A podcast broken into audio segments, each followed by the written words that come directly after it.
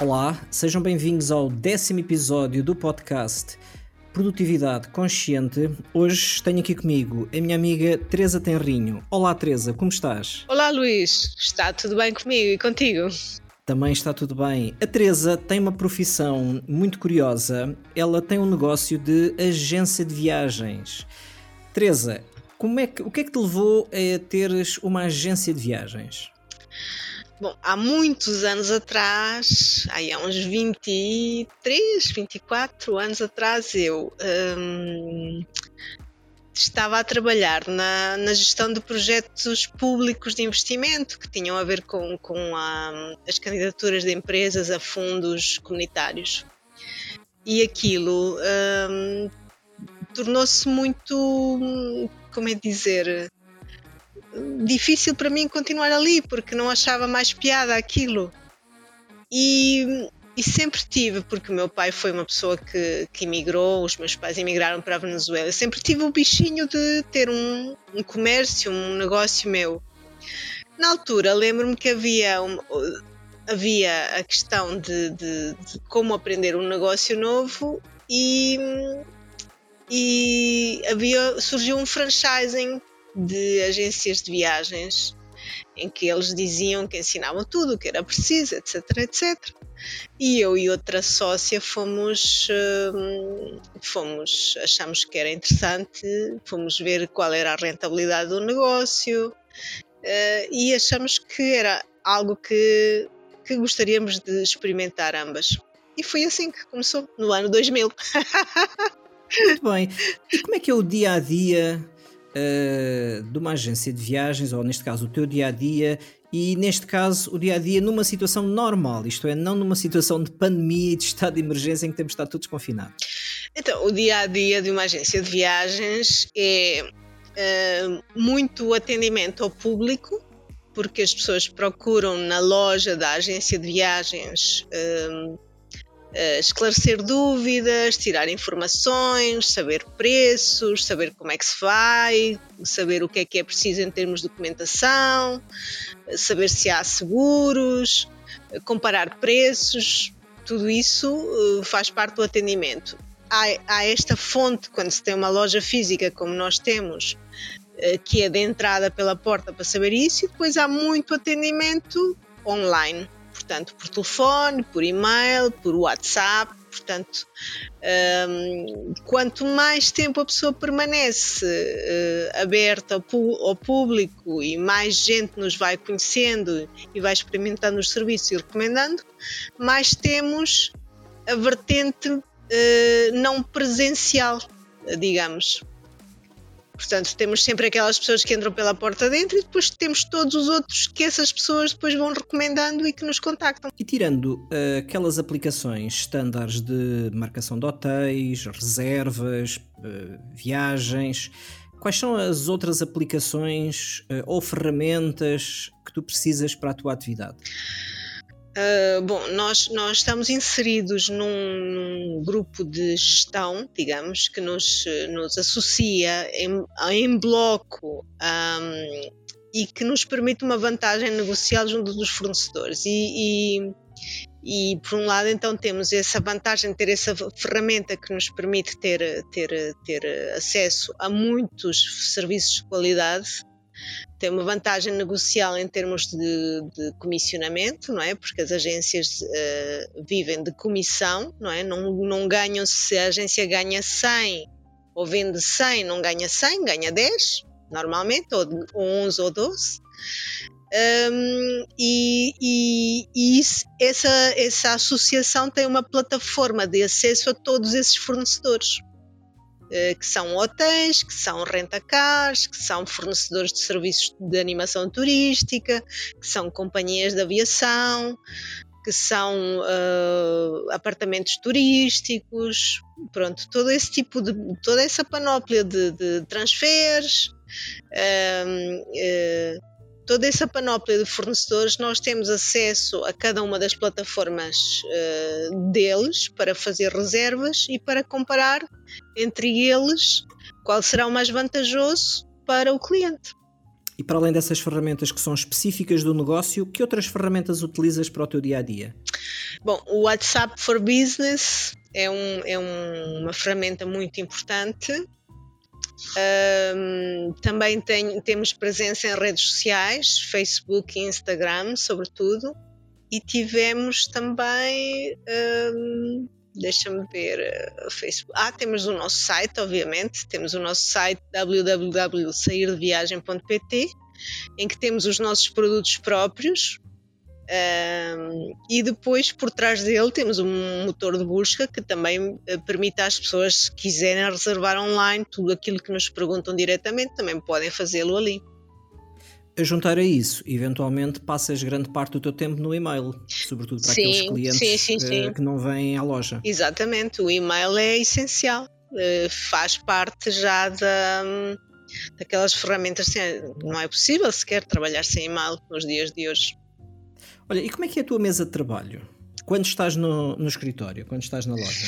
Ora, eu tenho um enorme ecrã e tenho uma mesa vazia Portanto, o que eu procuro quando estou a trabalhar é ter um, um bloco de notas, onde vou guardando tudo aquilo que vou fazendo durante o dia e o resto está no e-mail, no computador e no e-mail. Portanto, quando alguém entra na loja, eu guardo o meu bloco de notas, até porque a privacidade e os dados dos clientes, normalmente tomo nota, é necessário salvaguardá-la, e o resto está tudo no computador. No, e quando a pessoa pede para ver alguma coisa, eu viro o ecrã, o ecrã é flexível e a pessoa mostra as fotografias do hotel, eventualmente o mapa de, de lugares no avião e uma série de coisas, ou envio isso por e-mail para a pessoa. E por isso aquela fase uh, em que havia muitos catálogos dos programas que uhum. os grandes operadores turísticos faziam já está um bocadinho ultrapassado, agora está mais no digital, não? Tem cada vez vindo a ser menor, mas ainda existia antes da pandemia. Agora, depois da pandemia, como houve uma digitalização muito mais acelerada de tudo isto, não, não sabemos muito bem como é que vai ficar, mas à partida algum papel existe sempre Uh, até porque há pessoas que o preferem.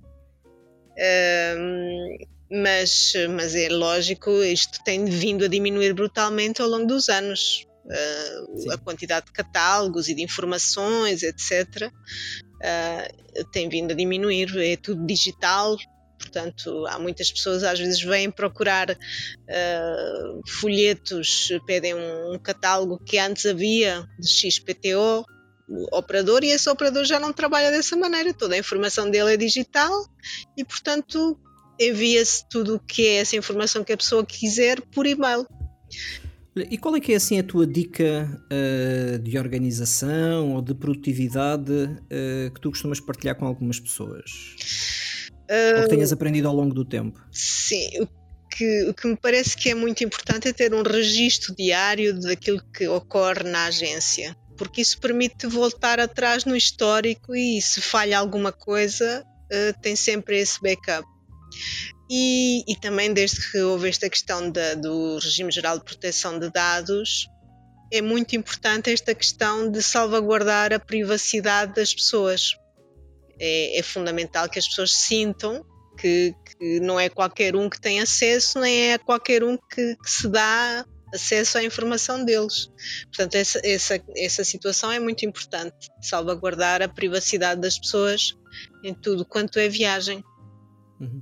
E em situação normal de, de, atendimento e de antes desta pandemia, eh, eu deduzo que tenhas vários processos de organização de viagens a correr em paralelo.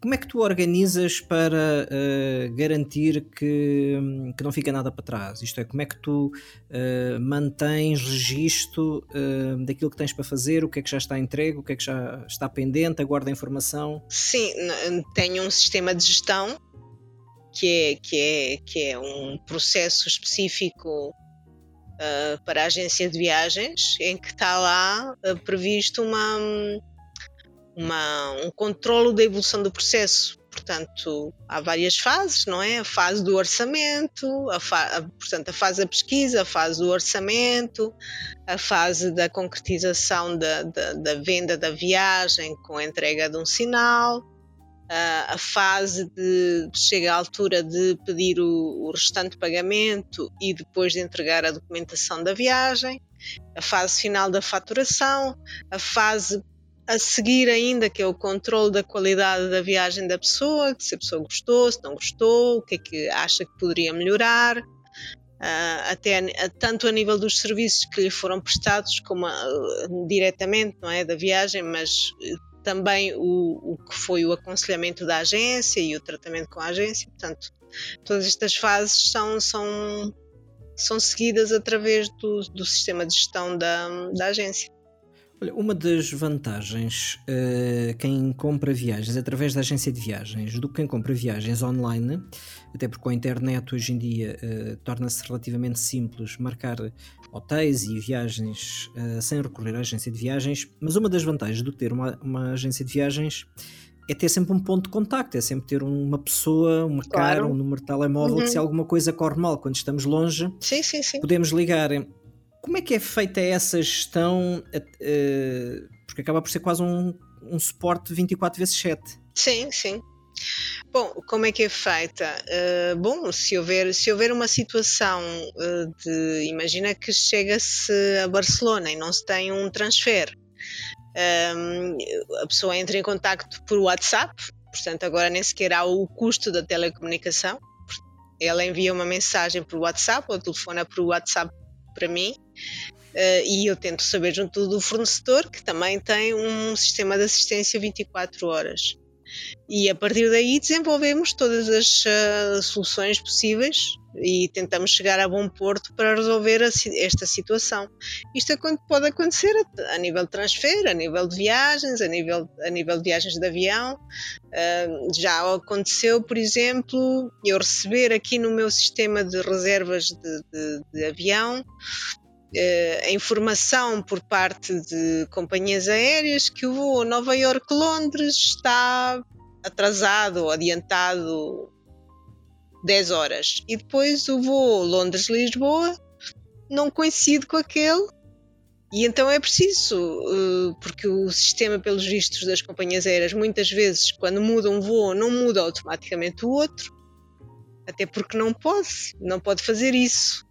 Uh, por uma questão de constrangimento lá do, do de, das ligações aéreas. Uh, e nesse caso, e ligamos para a Teresa. E nesse caso, exatamente, ou eu própria, como essa é uma mensagem que eu até recebi antes do cliente, ligo eu para o cliente: olha, tem esta situação assim, o que é que prefere? Prefere passar a noite em Londres ou prefere que eu tente ainda arranjar um voo no próprio dia?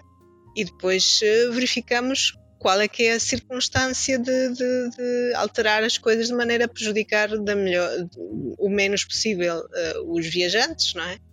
Eu uh, posso partilhar com, com, a nossa, para quem está a ouvir, que isso aconteceu-nos no voo de regresso da China, no primeiro retiro que organizámos uh, em conjunto, eu com, com a Teresa e com o Bernardo, a sair de viagem, que quando chegámos da China a Londres, chegámos a Londres e o voo de ligação para Lisboa já tinha partido porque o voo veio com atraso, chegou a Londres já com atraso, e então tivemos que passar. Eh, era domingo à noite, creio que era Sim. domingo à noite, e lá estávamos nós a ligar para a Teresa: Teresa, estamos presos. e então depois lá, lá resolveu, e passámos um dia em Londres, não foi, não foi nada mal, eh, só foi chato para uma das pessoas que tinha um compromisso claro. uh, em Lisboa e pronto, fez sim. ali algum, alguma diferença que, que, aconteceu e, e sim, por isso já sou um cliente que testemunhou que o telemóvel está sempre ligado mesmo num domingo à noite. Sim, isso é algo importante que as pessoas têm que sentir que há essa confiança. Eu lembro-me que houve há uns anos atrás uma, uma senhora que, que ia para a Tailândia via, via Istambul e sei que ela teve um problema ali muito complicado de resolver de overbooking e, e conseguiu-se resolver ela ela depois agradeceu-me etc e, mas, mas era complicado porque na Turquia uh, eles não falam muitas vezes outra língua que não seja turco e, e então aquilo foi, foi assim. Fica uma, ficou uma aventura curiosa para depois Exatamente. contar aos filhos como correu a viagem. Assim como agora com a pandemia também, é foi uma situação muito importante ter alguém com quem falar, porque houve muita gente que foi repatriada para Portugal com o apoio de, de das agências de viagens. Claro, claro. Olha, e com essa eh, disponibilidade uh, de estar sempre ligado uh, para o caso de alguma situação acontecer, como é que tu consegues uh, recuperar a energia e fazer pausas? bom, isso é sempre um bocadinho complicado. os agentes de viagens têm normalmente uma vida um bocado estressante mas eu procuro pelo menos durante, durante em cada ano ter três semanas de férias uh, no final do verão e, e, tento também manter um manter, manter fazer fazer mesmo uma higienização mental ao fim de semana com yogas e alguma meditação, natação que também faço. Portanto, é muito por aí. Passeios a pé também são, são muito importantes para. E uma curiosidade que a audiência deve estar a, a perguntar: quem trabalha numa agência de viagens viaja muito? Hum, assim, eu não, não sei, talvez um pouco mais do que a média, mas uh, digamos que não, não sei, eu, eu acho que isto depende muito mais da, do, do gosto que as pessoas tenham por viajar. Eu acho que viajo mais do que uma pessoa que só viaja uma vez por ano. Quais foram assim, os sítios uh, de viagens que tu já foste que disseste, pá, aquilo foi um sítio mesmo muito bom e gostei de lá estar?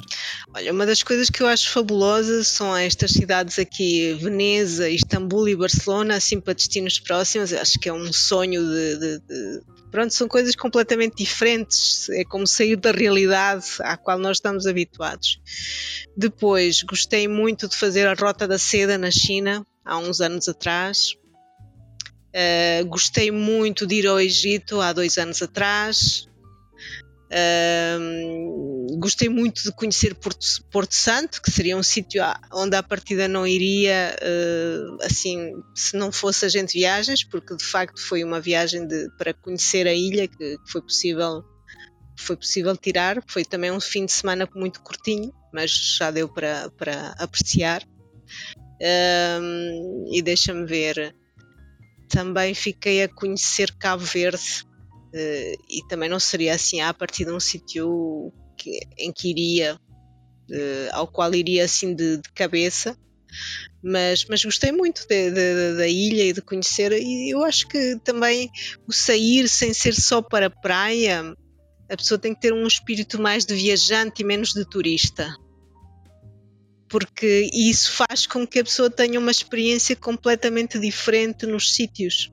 Se a pessoa só vai para, para fazer praia, pronto, um resort na República Dominicana ou em Cabo Verde talvez não faça assim muita diferença. Um, depois depende muito, cada, cada pessoa tem o seu estilo de viajar. Eu tenho clientes que vão todos os anos para o sul de Espanha, uh, outros vão todos os anos para a Tunísia, depois tenho outros clientes que gostam só de fazer circuitos culturais, Uh, pronto, é, há uma série de situações diferentes. Depois tenho, começamos a ter, graças a ti também, Luís, estas pessoas que gostam de viajar para fazer uma, um, para ter uma experiência de vida e de contacto diferente, para refletir, estando longe do seu, do seu ambiente normal. Portanto, tudo isso faz parte da. Um, o viajar pode ser uma, uma experiência que traga riqueza de forma diferente a cada um. Olha, eu posso partilhar desde já contigo que em breve, assim que for possível, tenho um desafio para ti. Hum. Que eu, quando fiz 40 anos, tinha dito a mim mesmo que ia até Bora Bora. Só que entretanto uh, engravidei e então não dava jeito uh, ir grávido para Bora Bora. E depois tinha dito: olha, que quando fizer 50 anos, eu sei que não parece, mas já fiz, quando fizer 50 anos, vou fazer a maior viagem de comboio que é possível fazer, hum. que é Lisboa-Vietnã.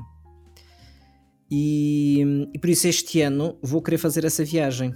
Ok, fantástico. É, aquilo tem alguma questão logística que eu já estive a investigar. Uh, demora cerca de 14 dias se não pararmos em nenhum sítio, porque é Lisboa, Moscovo, Moscovo, Pequim, atravessando a Mongólia, uh, e depois Pequim vai até Hanoi, Vietnã. E depois normalmente regressa-se de avião porque já não está para, já ninguém tem paciência para, para andar de, de comboio mais tempo. Mas são uh, 14 dias uh, numa carruagem de comboio. Pois passando por muitos países e por sítios, paisagens que só se vê quem vai mesmo de comboio. Uh, por isso, depois, quando houver ordem de soltura e já for relativamente uh, viável uh, ir entre países sem grandes complicações de pandemia, depois falaremos desse, desse okay, projeto. Ok. Para além das viagens, há tempo para ler? Ah, sim, sim. Claro, até porque as, as viagens são uma inspiração para, para tudo e dos livros sai também muita inspiração para viajar. E o que é que estás a ler neste momento? Eu neste momento estou a ler uh, uma biografia do Gandhi. O Gandhi. E qual é assim um livro que tu gostaste muito que podias recomendar? Sim, eu gosto muito de ler, por isso é difícil escolher. Tá bem, mas assim um livro que te tenha marcado mais que se tivesse uma pessoa amiga que dissesse, olha, sugere-me aí um livro para eu ler o que é que tu sugerias? Eu acho que, hum, assim, do ponto de vista de, de, de romances, um, de romances não, sem ser de romances, eu acho que os livros do Anthony Robbins são fantásticos. Estes. Uh, uh, ele diz em inglês Unleash the Power Within. within. Eu penso que esse é um livro muito, muito muito interessante. Depois, eh, a nível de ficção, ficção, eu gosto muito dos livros do Game of Thrones. Acho okay. fantástica a maneira como ele escreve. Gosto muito de um autor que é, que é Olha, um... E depois viste a série do Game of Thrones? Vi tudo. E, e, e confirma-se que quem vê, lê o livro depois não gosta da implementação para, para, para filme? Eu acho que as primeiras duas, três temporadas estão muito bem. Agora, as últimas já são porque, porque ele, eles esgotaram o material que estava escrito nesses primeiros ah. três, quatro temporadas, de maneira que depois andaram ali um bocado às aranhas a inventar e, e, e, como o homem nunca mais se despacha a escrever, a escrever o resto, aquilo não ficou, não ficou tão bem como poderia. Mas, mas hum, teve, foi uma série muito, muito, muito bem feita. Não, okay.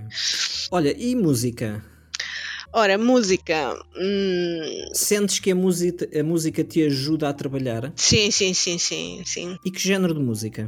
Bem, eu gosto muito de uma data de coisas também eh, gerais, populares. Eh, não tenho assim um género de música especial. Eu gosto muito de música latina para dançar.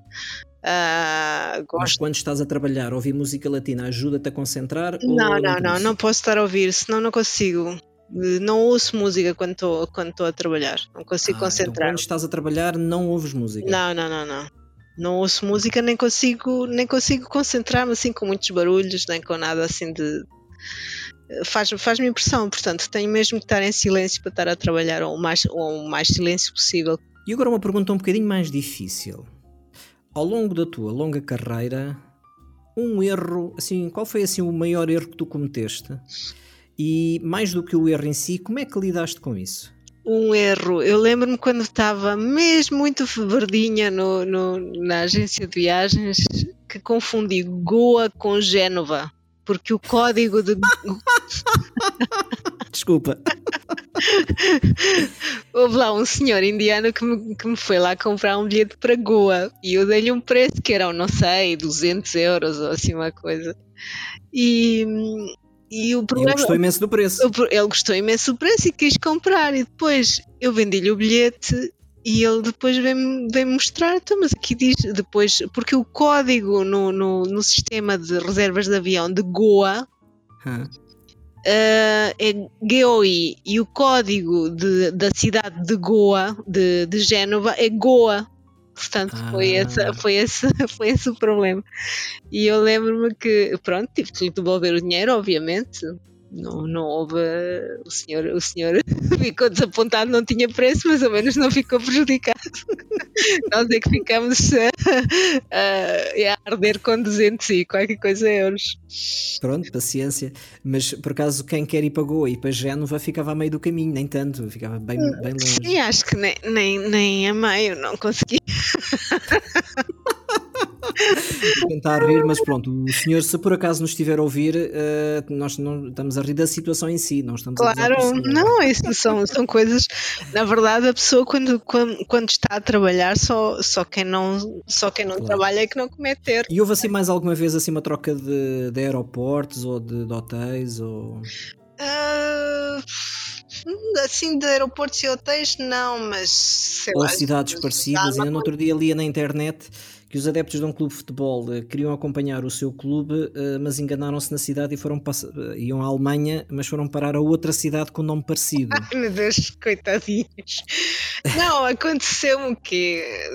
Não, não é esse nível, mas a nível de, de, de recomendar um hotel que, que achava que era muito bom e depois a pessoa chegou lá e não gostou, ou porque eu não tinha percebido bem o estilo de viagem dela ou porque o hotel não era mesmo bom, mas sei que sei que troqueio de, de hotel na altura. Também aconteceu ah, tal questão do overbooking, uma pessoa chegar à Madeira e não ter, não ter o hotel, e depois o hotel dizia, ah, mas nós colocamos aqui, e depois foi preciso estar a falar com a pessoa e saber se estava mesmo, se estava mesmo contente com a alternativa, não é? Porque ninguém gosta de ficar de fora de, de porque claro. toda a gente se interroga, mas porquê que há de ser comigo? Porquê que há de ser eu a sobrar, não é? É verdade. Eu, eu sempre achei muito curioso quando estava quando trabalhava na Microsoft e todos os anos mais ou menos ia aos Estados Unidos, achava sempre muito curioso uh, quando estávamos na porta de embarque eles pedirem se quem é que queria uh, abdicar do seu lugar e ir no, no voo seguinte e começavam a fazer leilão. Uhum. Quem quiser receber 100 dólares, uh, que depois era 150, uh, depois era 200 dólares. e se por acaso nós não tivéssemos pressa para voltar para trás, para vir para casa, uh, às vezes até podíamos aproveitar e passávamos mais um dia lá e ainda recebíamos algum dinheiro. mas sempre achei muito curioso esse, esse sistema do overbooking. Sim, mas aquilo, o overbooking é basicamente, tanto a nível da hotelaria como a nível de como a nível de aviação, uma maneira de as empresas lidarem com os cancelamentos. Porque a verdade é que também existe uh, a contrapartida do overbooking é que muitas vezes um, um, há voos que vão meios e até, até vazios. Mas não haveria uma forma mais consciente a pensar no cliente de gerir esses cancelamentos, por exemplo, com com penalização de quem cancela? Mas é que muitas vezes as pessoas que cancelam são aquelas que podem cancelar porque, porque pagaram um bilhete mais caro que lhe permite ter essa opção. O que significa que nesse caso a companhia aérea já tem a sua margem de lucro porque já o vendeu mais caro. Sim, mas por outro lado, acho que a aviação é um negócio muito complicado porque tem muitas regras. Acho que eles são obrigados a ter um avião com um mínimo de, de capacidade. Pronto, isto eles depois gerem todas estas condicionantes com um algoritmo, portanto. É só porque do ponto de vista do cliente é muito aborrecido pagarmos Exatamente. o voo, fazermos o check-in, uhum. reservarmos o lugar e chegamos lá e dizemos ah não, eh, está em overbooking e o senhor não tem lugar. Sim, mas por isso mesmo é que agora as companhias na Europa passaram a ser, a ser muito penalizadas. Olha, de uma perspectiva mais genérica, qual é o problema que tu estás a tentar resolver? Bom, neste momento o que eu estou a tentar resolver uh, é, uh, de facto, fazer com que todos aqueles que viram as suas viagens canceladas o ano passado tenham o seu dinheiro de volta. Nós, nós temos essa obrigação para com eles, mas também temos que, temos que ter os fornecedores, nomeadamente companhias aéreas, etc., a devolverem esse, esses valores. Porque senão é a, nossa, é a nossa pele, é o nosso dinheiro que tem que responder. E como é que é ter um negócio de agência de viagens quando é proibido viajar? É muito complicado. Isto é como se fosse um paciente em coma. De vez em quando vai dando uns sinais de vida, mas é essa a situação, não há outra. se tu não podes nem ir à Espanha, e mesmo quando vais à Espanha tens que levar teste, levar isto, levar aquilo. Quando não nos obrigam, há países que obrigam a 14 dias de confinamento. Assim, se eu tenho uma semana de férias ou quero ir passar um fim de semana claro, a Londres, exatamente, não há já não vou. Não. E depois é que a cada 15 dias, a cada semana mudam as regras, não é? Uh, mesmo agora quando, quando agora foi declarado uh, que a Alemanha não queria não permitia passageiros portugueses de um momento para o outro havia passageiros portugueses num aeroporto em Munique quer dizer ficaram varados ali não é o que é que tu fazes mandas embora para trás obrigas as pessoas a ficarem ali em quarentena isto é muito, é muito mau uh, em termos de, de, facilitação de viagens, não é? é? Dizer o mesmo, não, não saia, porque senão arrisca-se acontecer isto. O que significa que provavelmente esta pandemia, para além dos uh, impactos óbvios que tem em termos do negócio do turismo, e Portugal tem uma percentagem muito significativa do nosso uh, eh, PIB é baseado no turismo, uh, arriscamos que quando isto estiver resolvido, o negócio da agência de viagens e das viagens nunca mais vai ser o mesmo. Sim, é tudo, é tudo uma incógnita hoje em dia. Eu creio que será uma, uma presença muito mais digital, não é? Possivelmente haverá muita, muita, muito menos gente envolvida neste tipo de negócio. Uh, se haverá aquel, aquelas pessoas da animação turística se conseguirem sobreviver, uh, pronto, é uma incógnita também.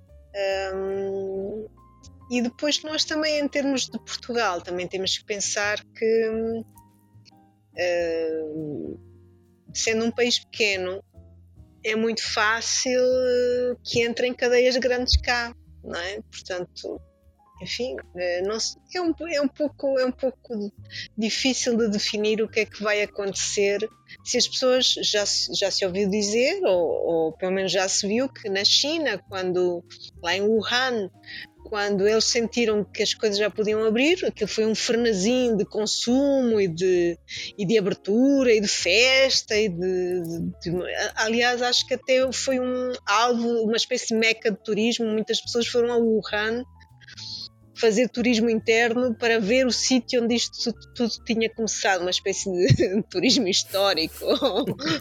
Eh, e portanto foram, foram, houve uma grande, um grande movimento de turistas para irem conhecer essa zona.